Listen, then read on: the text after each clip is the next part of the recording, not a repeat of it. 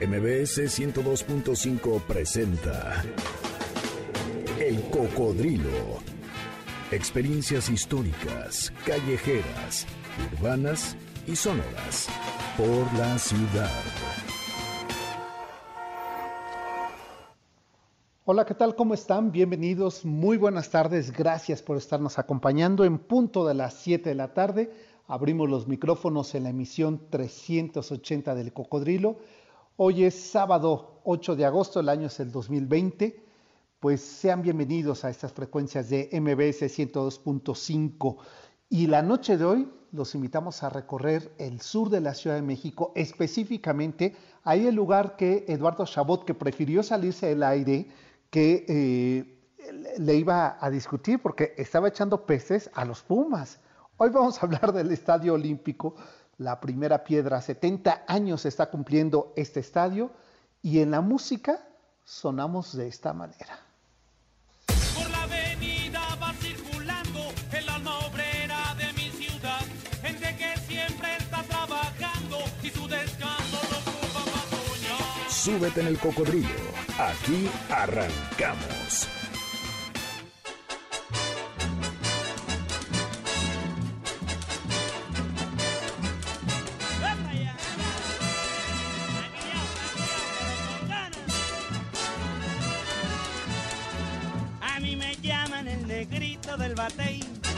Porque el trabajo para mí es un enemigo.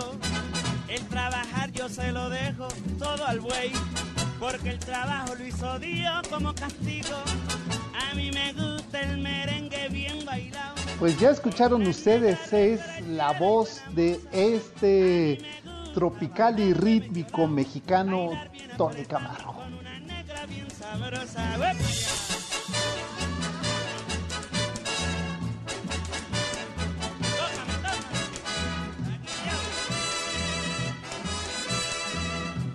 En el México nocturno, tropical y bailador de los años 40, junto a las bandas tropicales como la Sonora Matancera, la orquesta de Luis Arcaraz y Benny Moré, el tapatío Antonio Camargo Carrasco, se integró a la generación rítmica de los salones nocturnos y de los teatros de revista de aquellos años 40.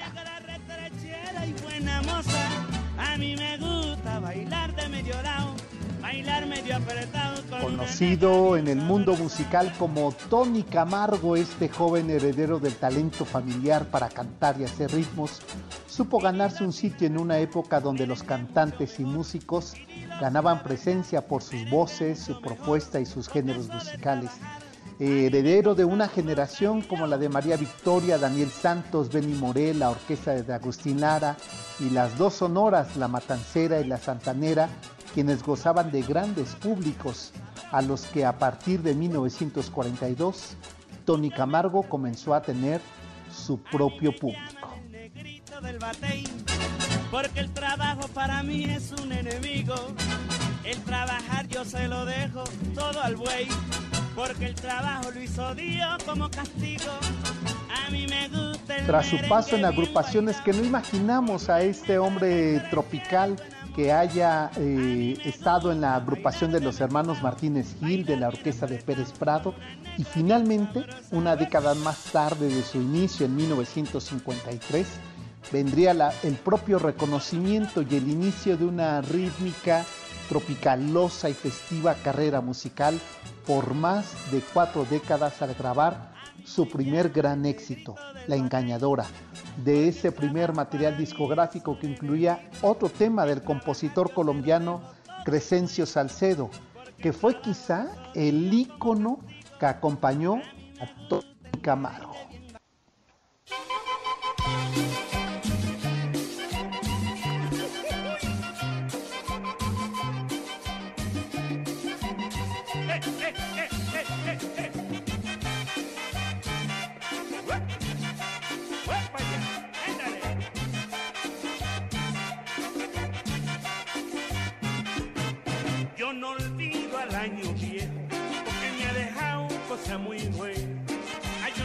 Y efectivamente, ustedes ya están escuchando el tema icónico, el más importante quizá de la discografía de Tony Camargo, Año Viejo.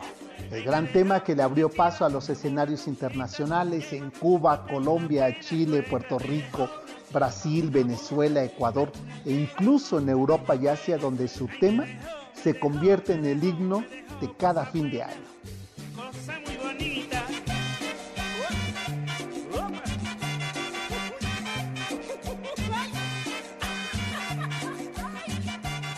A partir de la segunda mitad del siglo XX, Tony Camargo se convierte en el referente tropical bailable de México y América Latina. Vendrían más éxitos como con el que abrimos El Negrito del Batey, Milinda, Milinda Guajira, Baila Vicente, Vamos a Cuba, El Alacrán, Mi Cafetal, que muy pronto se convirtieron en los sonidos, en esos sonidos de los salones de baile como el Margo Su, el Salón Los Ángeles, el California y el Tropicana. Tony Camargo gozó de un reconocimiento y una larga carrera musical, no solo en nuestro país, sino en el extranjero, donde colaboró en proyectos de sus contemporáneos como con Benny Moré, con Daniel Santos, con Celia Cruz y con el propio Cheo Feliciano. En los años 90 decidió retirarse e irse a vivir a Mérida, a gozar de su familia, de sus nietos, de sus éxitos que año con año suenan como parte de las fiestas decembrinas.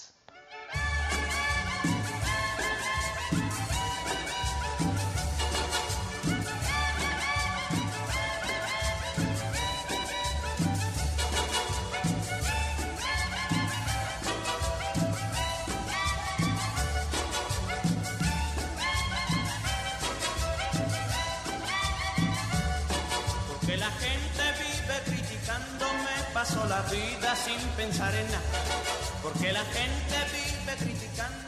Y así es, porque también la gente pasa criticándome sin pensar en nada.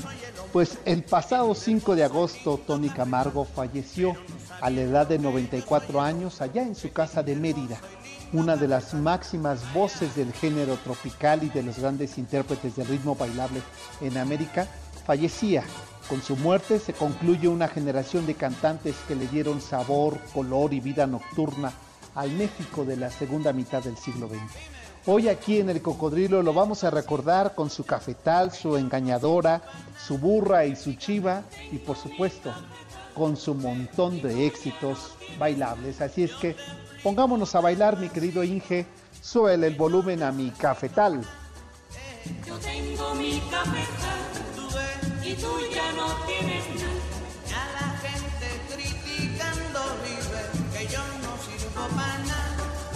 Yo tengo mi cabeza y tú ya no tienes nada. Despacito, caballero, escúchame más para allá, vaya para allá. Vaya para allá. Pues con la voz de Tony Camargo los estamos saludando y recibiendo y vamos a iniciar nuestro programa en esta la emisión 380 todavía. Hoy, por hoy así eh, estaremos contando estas emisiones. Pues el cocodrilo los invita a que nos acompañen en esta noche aquí en MBS 102.5 y también quienes nos están siguiendo por Facebook Live. Gracias por hacerlo. Yo les recomiendo que estén pendientes porque un poquito más adelante les tengo una sorpresa, les tengo un regalo Así es que estén listos. Si no, no me han seguido todavía en Twitter, que es S Almazán 71 o el Cocodrilo MVS, más les vale que se vayan inscribiendo porque por allí tenemos una promoción para ustedes, así es que estén pendientes en esta transmisión. Pues como ustedes escucharon la noche de hoy, será Tony Camargo quien nos acompañe a recorrer hasta el sur de la Ciudad de México nos vamos a ir en esas tierras que Juan O'Gorman, junto con Diego Rivera y con Mario Pani, se pusieron a recorrer el sur de la Ciudad de México para buscar un lugar para llevar a cabo un proyecto en los años 50 de lo que se llamó una ciudad. Una ciudad, pero no cualquiera. Se trata de una de las ciudades patrimonio de la humanidad, ciudad universitaria. Pero no vamos a recorrer toda ciudad universitaria, sino en especial hoy vamos a dedicarnos al campo central, pero nos vamos a ir enfrente de ese campo, campus central, para eh, visitar uno de los eh, sitios emblemáticos de la actividad deportiva y de la arquitectura deportiva de este país, que es el centro, eh, el estadio universitario. ¿Por qué?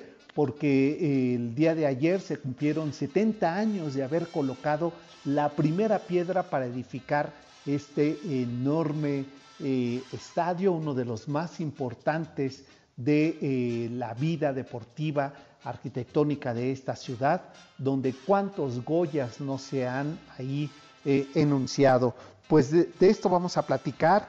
el día de ayer se cumplieron 70 años de este lugar, así es que eh, pues vamos a recorrer el sur de la capital donde se levanta este imponente eh, estadio olímpico universitario de la maravillosa ciudad universitaria, este proyecto de los arquitectos Augusto Pérez Palacios, de Raúl Salinas Moro y Jorge Bravo Jiménez, con la decoración, con ese mural inconcluso lamentablemente de Diego Rivera, pero que deja ahí una muestra del arte plástico muralista mexicano en relieve, porque hay que recordar que lo hace con piedra de tesontle.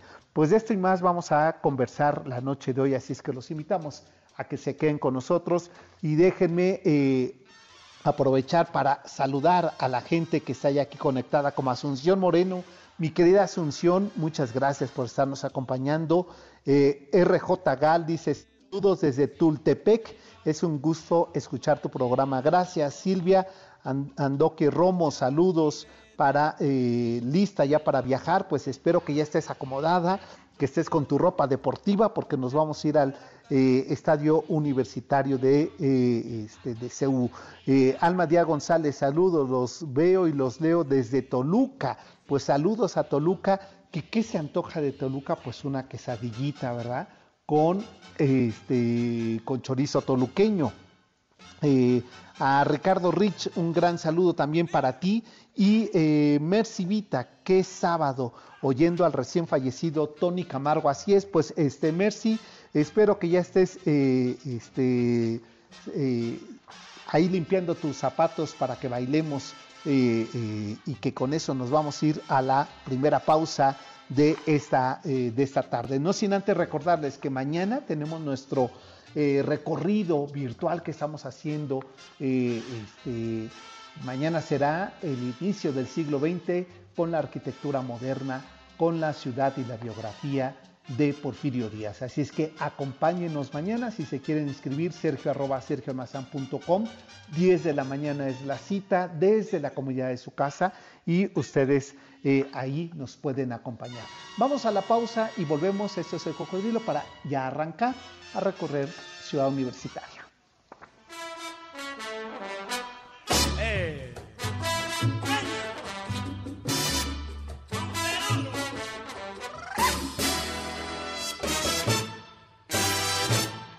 Bailando estaba Vicente, ¿dónde? En eso la tele cuando allá por el mediodía y le coreaba la gente. Baila, baila, baila Vicente, baila, baila. Baila, baila, baila Vicente, baila, baila. Anda. Vicente con su tumbao cuando gozaba el son como él. ¿Dónde? Porque a una fiesta que fue cuando no pudo echar un tobillo.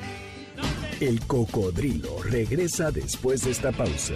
Ya estamos de regreso. Sigamos recorriendo la ciudad en el cocodrilo.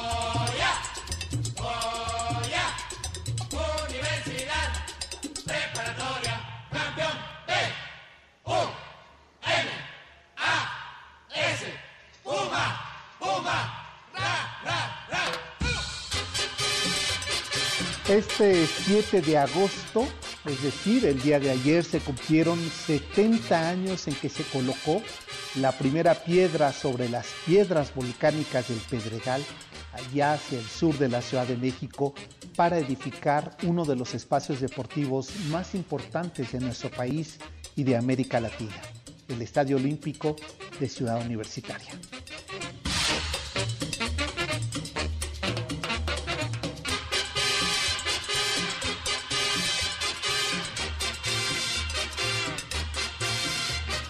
Convertido en ícono de la arquitectura nacional y casa de los Pumas del fútbol americano y del soccer, así como de los equipos representativos de la institución, el Estadio Olímpico de Ciudad Universitaria es quizá uno de los emblemas más importantes del México moderno.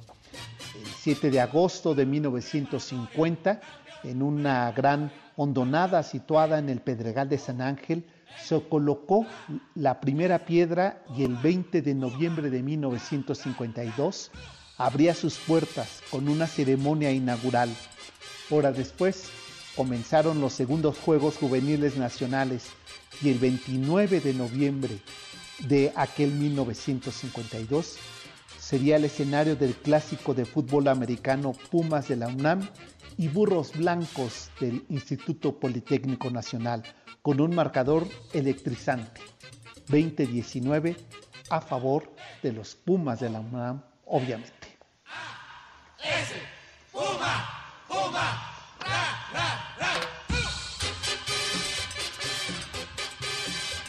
El Estadio Olímpico Universitario es un proyecto que estuvo a cargo de los arquitectos Augusto Pérez Palacios, Raúl Salinas Moro y Jorge Bravo Jiménez el legendario coach de los Pumas de fútbol americano, Roberto Tapatío Méndez y el profesor Jorge Medina, participaron como asesores para poder orientar la manera en que deberían de estar ubicadas las gradas, la perspectiva y la elíptica que debería de tener el estadio para ser visto a lo que se le llamó en una visión de 360 grados.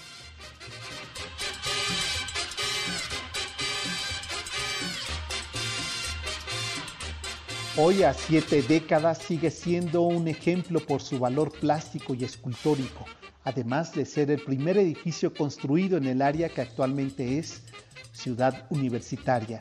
Pero ¿cómo es que se diseñó y qué representa la forma elíptica del estadio universitario? Numerosas interpretaciones se han hecho de su apariencia, algunas con marcada orientación nacionalista, como decir que el estadio universitario tiene la forma de un sombrero de charro o de una tortilla. Lo cierto es que en realidad lo que asemeja es el cráter de un volcán y su forma se adaptó al terreno volcánico. Se construyó, como decíamos, en esta ondada, en esta forma de pendiente que tenía el Pedregal de San Ángel. Fue una solución única. La cancha tiene la peculiaridad de situarse más abajo del nivel de acceso.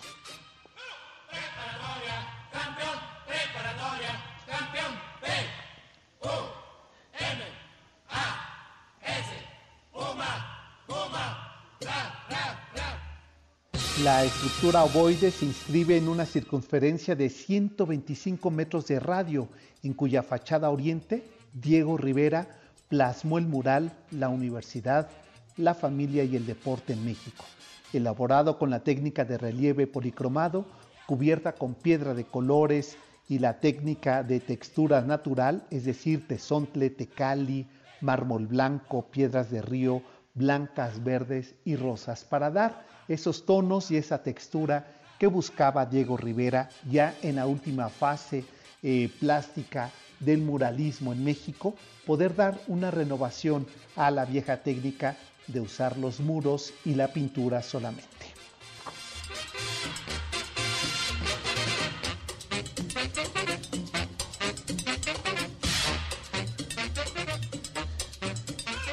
Bajo la protección de las, alas del águila y el cóndor, Rivera colocó tres figuras que representan a la familia, el padre y la madre entregando la paloma de la paz a su hijo, mientras que en los extremos se encuentran dos figuras gigantescas que corresponden a unos atletas, hombre y mujer, que encienden la antorcha del fuego olímpico. Sobre la parte inferior aparece la figura de una serpiente emplumada, símbolo el gran símbolo de la historia prehispánica e imagen del dios Quetzalcoatl con incrustaciones de mazorca de maíz. Los grabados son de neopreno sobre muro de concreto. Y si bien Diego Rivera tenía pensado cubrir toda la parte exterior del estadio con diseños similares a ese relieve, abordando un tema nacionalista que simbolizara la patria, la historia del deporte desde el mundo prehispánico hasta el contemporáneo y enlazarlos con el tema de la universidad, la paz y la familia, su avanzada edad le impidió poder continuar con la obra y solo quedó terminada parte central del lado oriente de este mural. Según destaca en el artículo de la Fundación de la UNAM, sobre esta obra en particular de Rivera, el artista definió la universidad, la familia mexicana, la paz y la juventud deportista como la gran realización más importante de mi vida. Junto con los canteros, albañiles, 60 eh, obreros y otro grupo que sumaban 12 personas entre pintores y arquitectos, Diego Rivera plasmó en el muro del palco del rector en el Estadio Olímpico Universitario el símbolo de la Fundación de México Tenochtitlan, que es el águila devorando una serpiente sobre un opal nacido de una figura humana que se encuentra acostada. Este dibujo está inspirado en el relieve mexica de la piedra de Teocalli. En la parte inferior derecha se aprecian fechas del calendario azteca con elementos decorativos.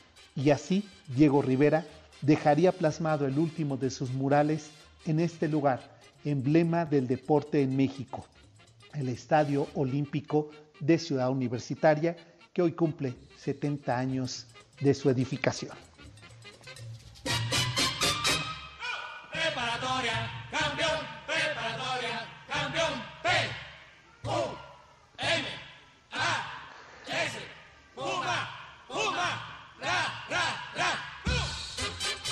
Pues si les parece, vamos a la pausa y volvemos. Esto es el Cocodrilo MBS 102.5. Mi nombre es Sergio Almazán. Volvemos.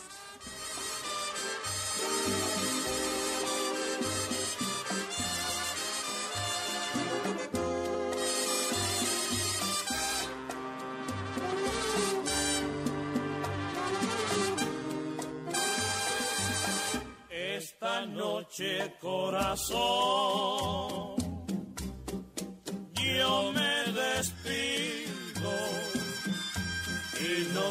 si volveré a estar contigo. Hoy termina en un adiós nuestro cariño y todo lo que fuimos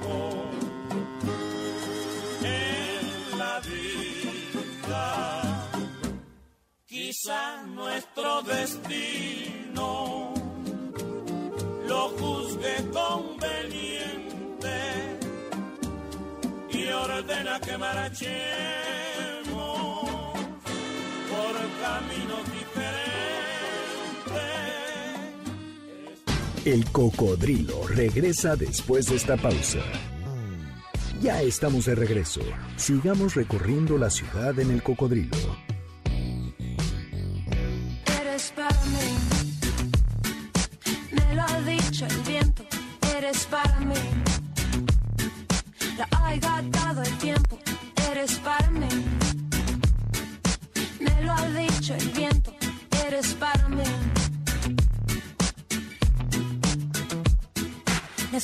De regreso, esto es MBS 102.5, el programa ustedes lo conocen, El Cocodrilo, en este sábado 8 de agosto del año 2020, estamos llegando a la emisión 380 de este espacio. Y bueno, pues hemos hecho una pausa musical eh, para eh, anunciar, para compartir con ustedes una invitación que tenemos. Por ello es que le he pedido al Inge Zavala, quien está ahí en la cabina de operación técnica, que nos pusiera un tema de sus favoritos de Julieta Venegas. ¿Por qué? Porque Julieta Venegas el próximo sábado 22 de agosto a las... Eh, pues eh, eh, bueno, son diferentes horarios, en México será a las 7 de la noche, va a dar un concierto vía live eh, streaming. Así es que tenemos invitaciones para ustedes. Digo invitaciones y en realidad es una invitación. Julieta Venegas, su concierto íntimo eh, vía eh, streaming. Esta es una invitación que nos hace Julieta Venegas y queremos compartirla con ustedes. ¿Cómo se van a poder llevar su acceso para que desde su casa, miren, se sirvan ustedes un chocolate en agua, una copita de vino, lo que se les apetezca tomar? Y desde esa comodidad, y a lo mejor llaman a toda su familia, se sientan todos juntos frente a su pantalla y ven el concierto de Julieta Venegas. Eh, la primera persona que me mande en mensaje privado eh, por mi Twitter, que es salmazán71, salmazán71, eh, me manden eh, el nombre, cómo se llama el tema que canta Julieta Venegas con Los Ángeles Azules. El título de esa canción, que ustedes me lo pongan ahí, el primero que llegue en mensaje privado a mi Twitter, que es salmazán71, se llevan este acceso para el concierto de Julieta Venegas eh, vía streaming que será el próximo sábado 22 de agosto a las 7 de la noche. Eh, también puedes comprar tus entradas en julietavenegas.live. Ahí están también los boletos para este concierto íntimo de Julieta Venegas. Ese es que ya lo saben, en mi Twitter, salmazán71 eh, mándenme el nombre de cómo se llama el tema que Julieta Venegas canta con esta tremenda banda de Los Ángeles Azules.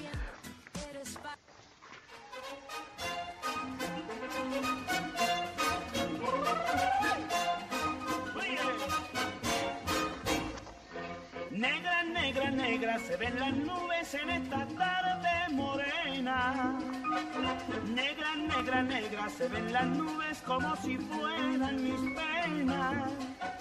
Se alegran los tuices y los pijiques esperando el aguacero. Junto a los horcones de aquel caidizo se alborotó el hormiguero. Pues estamos eh, eh, con ustedes recorriendo hoy el sur de la Ciudad de México, en especial Ciudad Universitaria este proyecto arquitectónico, educativo del periodo llamado el milagro mexicano, es decir, en ese periodo de estabilidad social, política, económica, de desarrollo y crecimiento de esta ciudad para crear ciudades jardín, como se le llamó a este concepto que eh, eh este eh, inglés eh, ingeniero, diseñaría a principios del siglo XX, que eran las ciudades dentro de las ciudades. Pues seguimos, si les parece, recorriendo ciudad universitaria eh, a propósito de los 70 años que se están cumpliendo del Estadio Olímpico Universitario. Pues en aquella década de los 50 es conocido como el periodo de la arquitectura heroica, desarrollada con el mayor auge económico del país.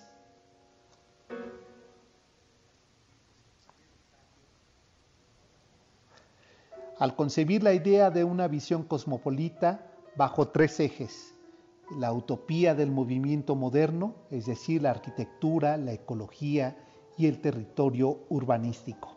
La segunda de las visiones de esta ciudad cosmopolita era la vivienda colectiva como rector del desarrollo urbano. Y el tercero era la idea de una ciudad fuera de los límites territoriales. En este sentido, la ciudad universitaria construida entre 1950 y 1954, expresó esa visión cosmopolita con la base de los tres ejes de las políticas de ese Estado eh, implementó y que hoy se pueden apreciar. Una arquitectura que reúne y sintetiza todo el discurso nacionalista de la identidad histórica, llamada arquitectura heroica, la concentración de las facultades como un eje rector del cambio social a través de una educación eh, amplia, compleja e integrada al paisaje y a la movilidad como el mejor ejemplo de que la ciudad puede crecer fuera de la ciudad, llamadas ciudades satélites o periféricas.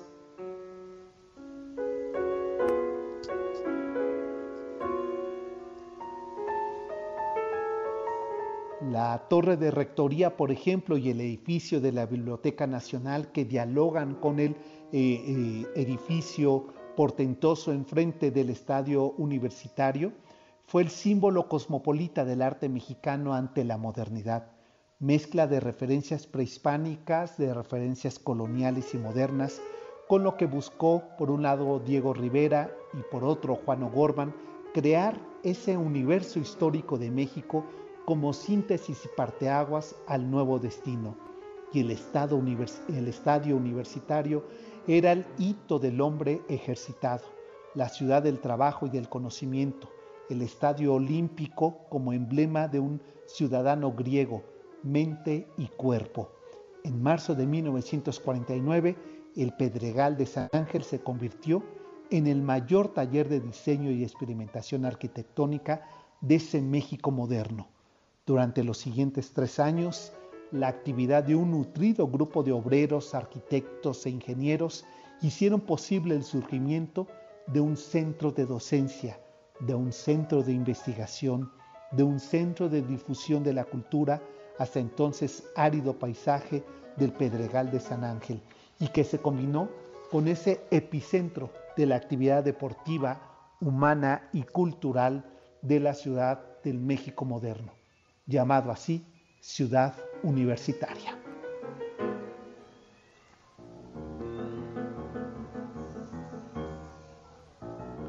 Y una de las principales preocupaciones de los arquitectos y constructores fue la aplicación del concepto de integración plástica que queda como muestra en un diálogo con la arquitectura de ciudad universitaria y los muros como ejemplo de la historia de este universo que es el universo mexica, el colonial y el moderno. Si les parece, vamos a la última de nuestras pausas de esta tarde, pero regresando, pues eh, ya les digo el nombre de quien se lleva este pase para el concierto eh, vía streaming de Julieta Venegas y también vamos a escuchar nuestra cápsula 1520. Volvemos, esto es el cocodrilo.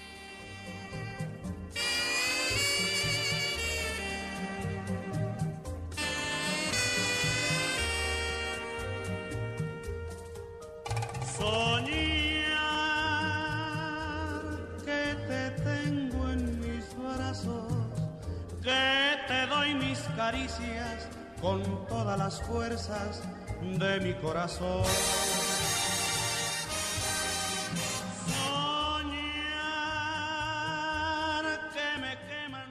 El cocodrilo regresa después de esta pausa. Ya estamos de regreso. Sigamos recorriendo la ciudad en el cocodrilo. Vaya que vaya, 1520. La resistencia. Hace 500 años que el imperio mexica, el más importante de Mesoamérica, resistió la conquista de los españoles. 1520, el año de la resistencia. Tlacopan es de las más antiguas calzadas de la Ciudad de México. Existe desde antes de la fundación de Tenochtitlan, siendo la vía que recorre de oriente a poniente el antiguo islote, pero también la que atestiguó los grandes momentos de la historia. Desde la plazuela poniente de la Plaza Mayor hasta el famoso agogüete de Popotla, la antigua calzada de Tlacopan o Itacuba tiene rastros históricos que delatan su antigüedad. Algunos investigadores y cronistas como Rivera Cambas han afirmado que desde antes de 1325 esta vía de comunicación existe en el islote mexica.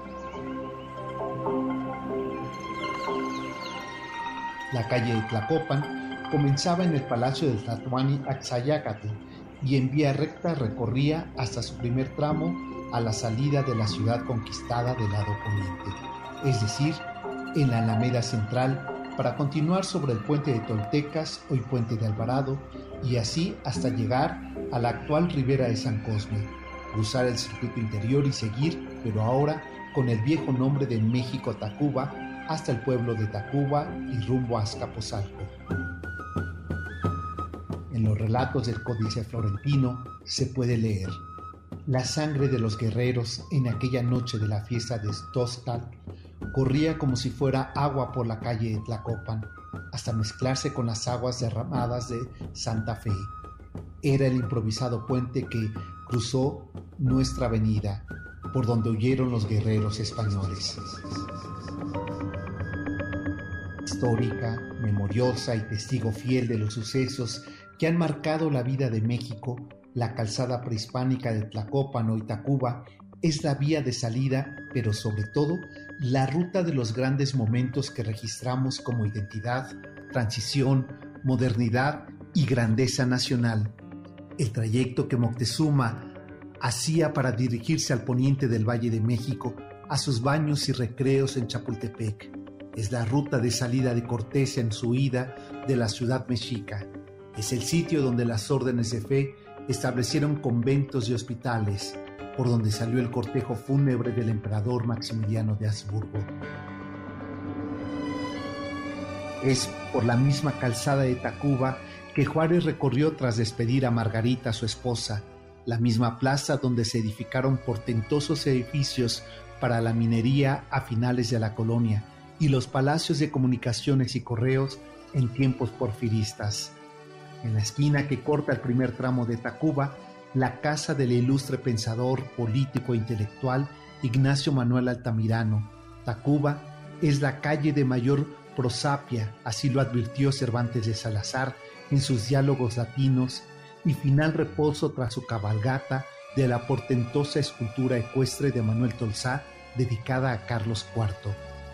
Tlacopan, Tacuba, Avenida Hidalgo, Puente de Alvarado, Ribera de San Cosme, México Tacuba, sea el tramo y el nombre que se le dé, esta calzada ha visto transitar la historia de esta ciudad desde hace 700 años.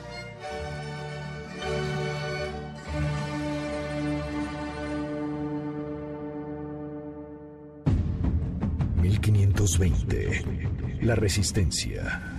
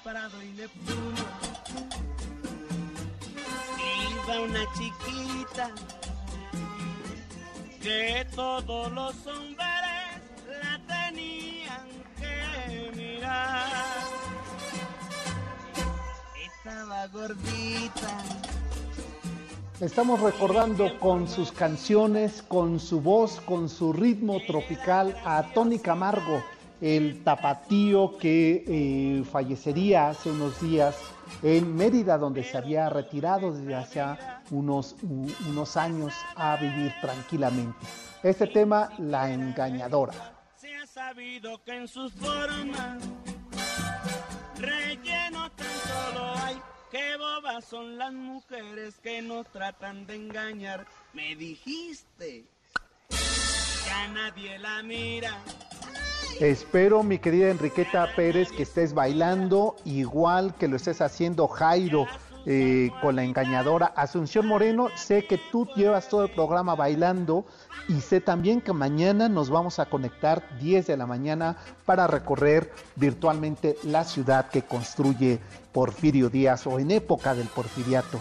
También saludos a Luis Felipe que le encantan esas narraciones sobre la vida prehispánica, tanta historia y tanta belleza detrás de nosotros y frente a nuestros ojos Luis Felipe. Eh, también quiero saludar a María Soledad Córdoba Aguilar. Me dice, Ciudad Universitaria es patrimonio.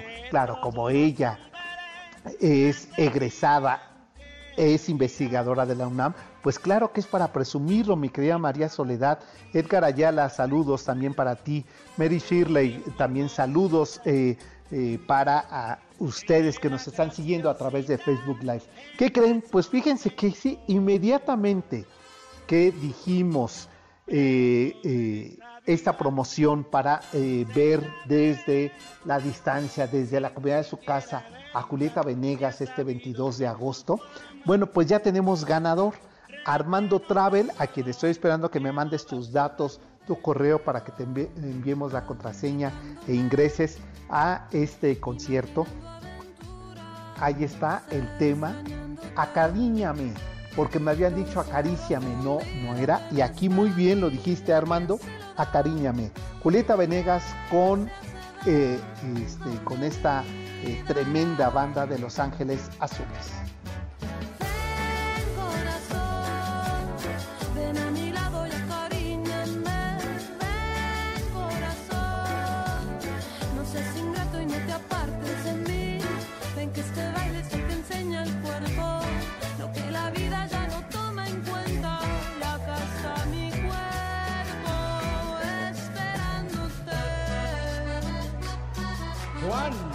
Qué, enorme cantante es Julieta Venegas, la verdad, qué buena compositora y su hermana gemela, qué gran fotógrafa es. Pues Julieta Venegas en concierto íntimo, eh, live streaming el sábado 22 de agosto, eh, hora de México a las 7 de la noche en julietavenegas.live. Quienes no alcanzaron boletos, que fueron muchos, pues los pueden comprar ahí Ahí están disponibles para ustedes y recuerden que un boleto puede frente a su computadora sentar a toda la familia y disfrutar de esos conciertos. Una nueva manera de vivir los espectáculos en esto que llaman la nueva realidad. Pues vía streaming Julieta Venegas, concierto íntimo y eh, según sé que eh, la misma Julieta Venegas va a tener un, apartado de complacencias. Va a cantar dos o tres canciones que sean las que más pidan. Hay que pedirle a Cariñame, ¿no? Aunque sé que va a estar ella con su banda, que va a ser muy difícil, pero una de esas hasta se conectan. No, pero les digo quién va a estar de artista invitada, York. Así es que ahí está Julieta Venegas. Este es mi lugar. Tuve tanto miedo de perderte, nada nos podrá.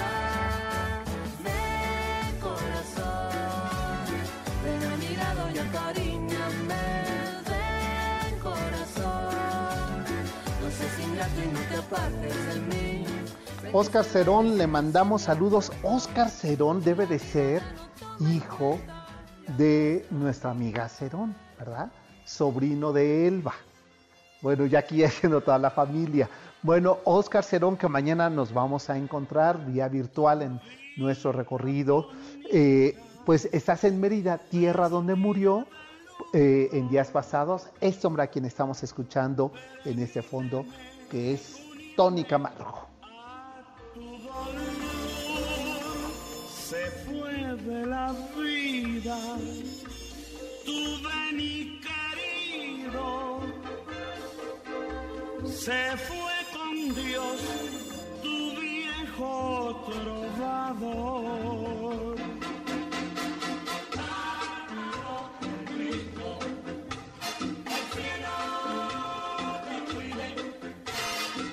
Se fue para siempre quien amó a La Habana y el nombre de Bartolo llevó con gloria y fama.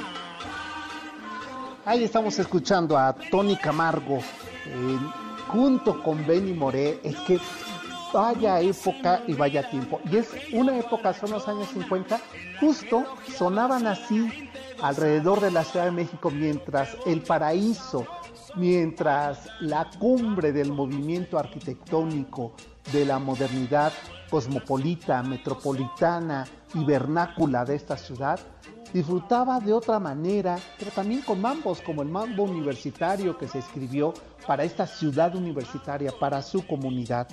Ahí en Ciudad Universitaria eh, Diego Rivera, José Clemente Orozco, Jean Charlotte, Fermín Revuelta y otros pintores habían plasmado en los muros de la antigua Escuela Nacional Preparatoria parte de la historia de México. Ahora en el centro, eh, en la universidad que brindó generosos sus muros para que ensayaran lo que iba a ser la corriente plástica del muralismo mexicano, Finalmente, en los años 50, con los relieves de Juan O'Gorman en los muros bajos de la Biblioteca Central, el muro inconcluso de Diego Rivera en el Estadio Olímpico y los grandes murales y diversas técnicas de David Alfaro Siqueiros, por ejemplo, allí en el edificio de rectoría de José Chávez Morado, en el auditorio de la Facultad de Ciencias, de Francisco Epet en los muros de la Facultad de Ontología y Medicina y por supuesto en la monumental ornamentación a base de piedra natural del mismo Juan O'Gorman en la Biblioteca Central. O'Gorman trazará entonces así las líneas muralísticas que han de marcar ese movimiento renovador de la arquitectura mexicana y de la plástica. Para ello, se plantea esa enorme originalidad de la edificación de la Biblioteca Central de Ciudad Universitaria, que fue concebida por Juan Martínez Velasco, Gustavo Saavedra y por el propio Juan O'Gorman, bajo el principio del funcionalismo, sobriedad, formas rectas, líneas y luz natural, pero combinada con esa arquitectura vernácula que fue sin lugar a dudas el uso de la piedra para ese mural que cuenta en sus cuatro lados la historia en ese entonces de casi 600 años de estas eh, tierras, desde la erupción del volcán Chitle hasta el México contemporáneo que miraba nacer ciudad universitaria en aquellos restos, en aquella cimentación de la piedra eh, pedregalense que había dejado sepultada una civilización y una sociedad cuando en el año 350 el volcán Chitle había hecho erupción y que en esos años de 1950 daba origen a el Pedregal de San Ángel.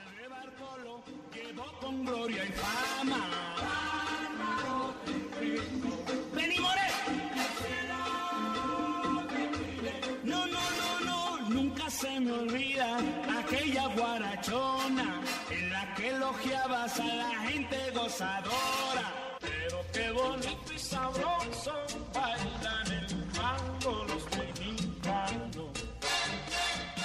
bonito y sabroso. Estamos escuchando la voz de Tony Camargo junto con Benny Moré en este eh, homenaje, en este eh, reconocimiento y en esa gratitud que este espacio le brinda a Tony Camargo, quien le dio en la década de los 50, 60, 70 y 80 ritmo, eh, sabor, movimiento y baile a, esta, a este país, a esta ciudad. Pues antes de saludar, que sé que ya anda por allí eh, Checo San, déjenme saludar también a la gente que nos está siguiendo a través de la transmisión de Facebook Live, a Edgar Ayala, eh, gracias por eh, tus saludos, por estar conectado. Angélica Cureño dice, qué buen programa, me encantó la narración del estadio universitario y de la avenida Tacuba, de la calzada Tacuba, que eso está dentro de nuestra sección de 1520. Gracias, Almazán, te escucho desde Tepic, Nayarit. Uy, saludos a Nayarit. Eh, y bueno, pues les recuerdo que eh, ahora en Spotify encuentran nuestros podcasts de todos los programas del Cocodrilo y de esta sección de 1520.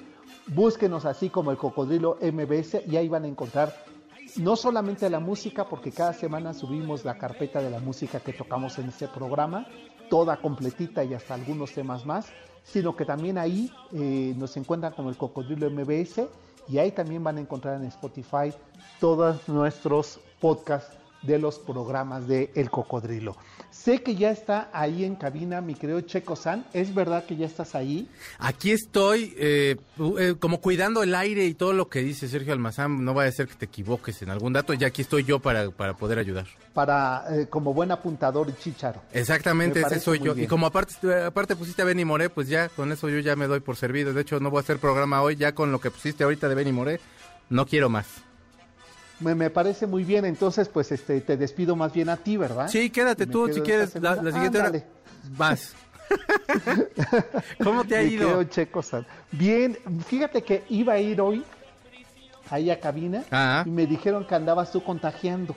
Entonces Sí. dije, no, pues mejor, mejor me quedo en casa. Pues fíjate que me fui al Walmart y empecé a, a, a lamer ahí todas las puertas y dije, bueno, pues total, ¿qué puede ser lo peor que pase? Y que sí, que empiezo a contagiar a la gente. No, no, no, compórtate, por favor, Checo San, que ya quiero saludarte. Sí. Eh, espero que lo hagamos la siguiente semana. Por lo pronto, ¿hoy de qué vas a hablar? Hoy son canciones de miedo. Eh, vamos a tener de invitada a Claudia Silva, que en Dispara Margot es nuestra especialista de Silva. Sí, sí, sí, y es nuestra especialista Sí, de películas eh, de terror. eh, esta, esta, esta güerita que, que me cae rete bien. Es esa güerita que es, es, es- es bien inteligente, mi compañera, la verdad. Y aparte de muy buena memoria. Entonces, nos va a hacer un top 5 de, las películas, de sus películas preferidas. Nosotros, yo voy a estar contando historias de, pues, como medio de terror ahí de los famosos. Mi compañero Carlos va a estar también contando algunas historias famosas de lugares donde espantan y ese tipo de cosas. Así que, pues, como, como en esas reunioncitas que empieza a contar este, cuentos de espantos, así más o menos se va a poner. ¿A, a poco de esas es Jimena de la Macorra? Sí, sí, le encanta, no, no sabes. No, aparte, Mira, yo se- la veo tan fresa y tan niña bien y que seguro va a misa todos los domingos. No, pero hombre. cada quien tiene sus lunares, ¿verdad? Sus lados Sí. oscuros. No, le Oye, encanta. ¿y está ahí en cabina o va a estar eh, vía remota? Va a estar por teléfono. Claudia, Claudia es sí, no, es, de- no es como es de yo. mayor edad. No, más bien no es como yo, que le gusta andar de pata de perro y que ya no hayamos ni... Exacto, que ya que no te quieren en casa. Mm. Ah, bueno, Y pues vivo oye, solo, dile- imagínate. No, pues imagínate, pues sí, no, con mayor razón no te quieren en casa. Sí. Mi querido Checo, por favor, hazle llegar un beso a mi querida Jimena. Claro. Este, y los voy a escuchar muy atento. Me parece porque bien. Sí, las historias de terror como de mano peluda me, eh, me me interesan, fíjate. Pues- sí, sí, sí. Espero que te guste mucho y espero verte pronto para ya podernos saludar y, y empezar a programar nuestro pro- el programa que queremos hacer, pues. Exacto, me parece muy bien. Pues todos tuyos los micrófonos, mi querido Checo San, y voy a estar atento escuchándoles. Y ya saben, promete la noche de hoy con Checo San. No es frecuente que tenga buen, eh, eh, buena cartelera. Hoy antoja quedarse con él. Es que conmigo verdad. basta, la verdad, entonces por eso. Cuánta presunción, qué barbaridad. Lo que hacen los encierros. No, pero es verdad. El talento de Chocosan es indiscutible. Quédense con él. Eh, gracias por habernos acompañado un sábado más. Esperemos la siguiente semana podernos encontrar. Y también me está diciendo Janine que en iTunes encuentran los programas del cocodrilo. Así es que descártenlos, compártanlos y también eh, este, recomiéndenos. Pásenla bien, quédense con Checo San y con Jimena en este viaje por las 8 de la noche y sus tracks de miedo y terror. Hasta entonces, mi querido Checo, buena semana.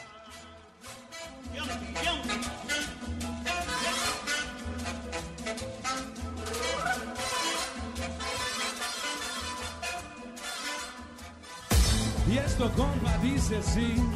Ya se acabó, ya se acabó, ya se acabó, se acabó, se acabó, ya se acabó.